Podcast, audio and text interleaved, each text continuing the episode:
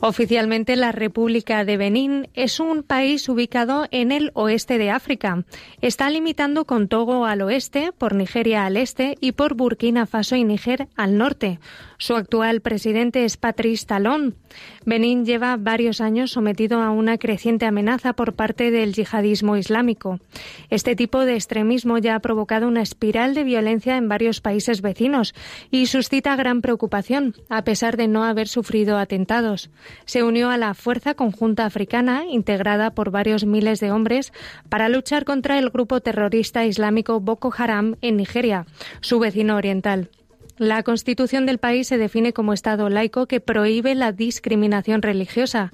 La libertad de credo está consagrada como un derecho humano fundamental y es defendida como principio básico de la interacción religiosa.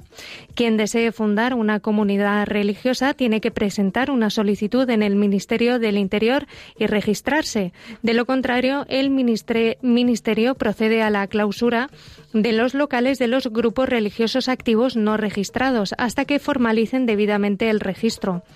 Desde que en la década de 1990 se introdujeran en el país el sistema multipartidista, Benín ha experimentado cuatro cambios de poder en las elecciones generales de 1991, 1996, 2006 y la última en 2016, cuando un hombre de negocios, Patrice Talon, actual presidente, anteriormente aliado del expresidente Thomas Boni Yayi, infligió una rotunda derrota al primer ministro de este último, Lionel Zinsou.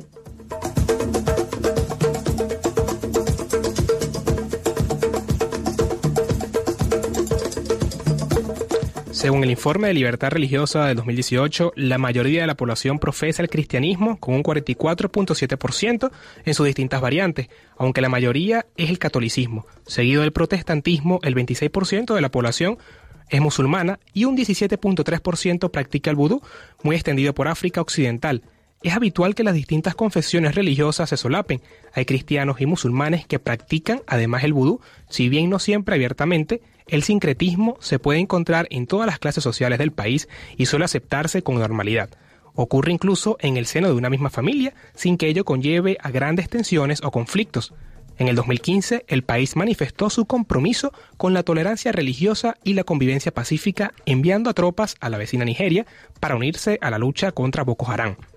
Por lo que se refiere a la Iglesia Católica de Benin, las influencias externas no plantean tanto problema como las observancias superficial de la fe, aunque el catolicismo sigue creciendo durante la visita ad limina Roma que realizaron los obispos a Benin en abril del año 2015, el Papa Francisco afirmó que la práctica religiosa del país es superficial y carente de solidez.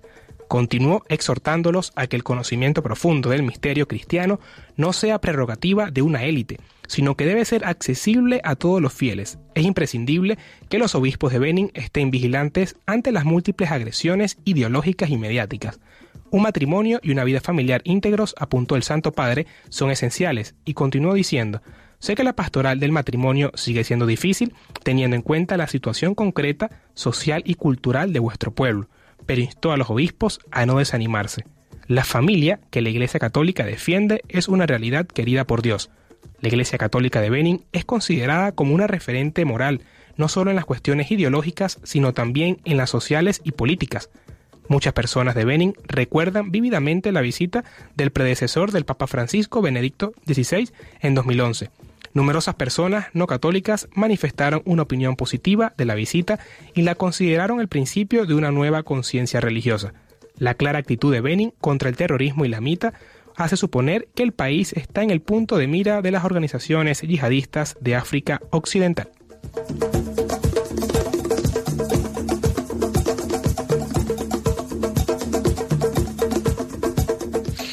Como siempre, para más información sobre la situación de la libertad religiosa en Benín y en cualquier otro país del mundo, pueden consultar el informe completo en la web ayuda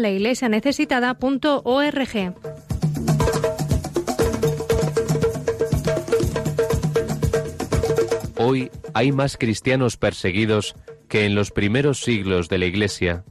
Nadie habla de ellos. Nosotros sí. Perseguidos pero no olvidados